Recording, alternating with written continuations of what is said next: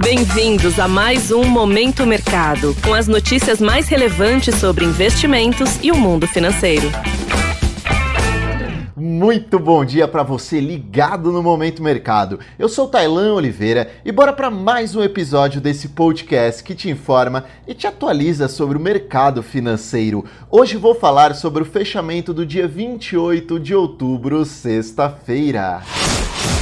Cenário internacional. Em relação ao exterior, as principais praças americanas encerraram em alta, acima de 2%, um avanço expressivo. Esse número foi apoiado principalmente por empresas de tecnologia e comunicação, além das petroleiras. Os resultados corporativos de terceiro trimestre decepcionaram em geral no caso das empresas de tecnologia, porém houve uma possível correção no último pregão após perdas expressivas, no caso de Meta, controladora do Facebook, Alphabet, controladora do Google, Microsoft e a própria Apple. No caso das petroleiras, o balanço foi positivo, com números melhores que o esperado para a ExxonMobil e Chevron.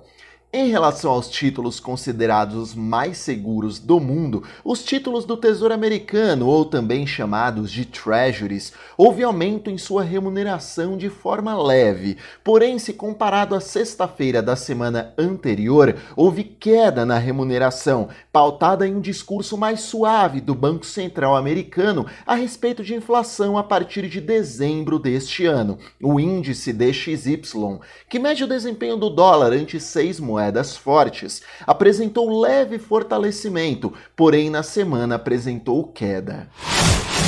Cenário nacional. A respeito do ambiente local, o dólar apresentou leve baixa em relação ao real, fechando quase no 0 a 0 em sessão marcada por fatores técnicos, dado que o pregão de sexta foi véspera de formação da Petax, importante cotação para liquidação de contratos. Na semana, porém, o dólar valorizou aproximadamente 3%. Em relação à renda fixa local, as taxas terminaram lateralizadas e ao longo da semana houve abertura abertura da curva de juros, pautado na espera do resultado político da presidência. Sobre a bolsa, o Ibovespa mergulhou em preocupações nas vésperas do segundo turno e fechou de lado, não tendo sido influenciado pelo bom humor vindo dos seus pares externos. Nomes de peso apresentaram quedas. Foi o caso de Vale que liberou seu balanço e isso pressionou a ação para baixo, além da queda de Petrobras, que na semana já acumula variação negativa de aproximadamente 13%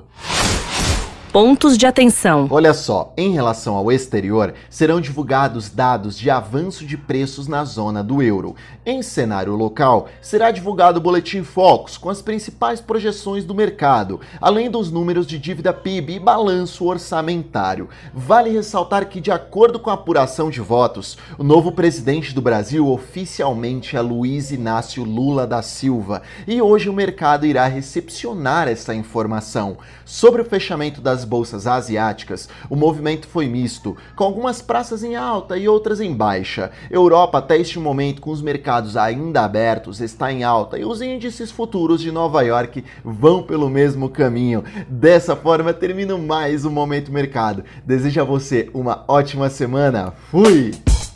Você ouviu Momento Mercado com o Bradesco.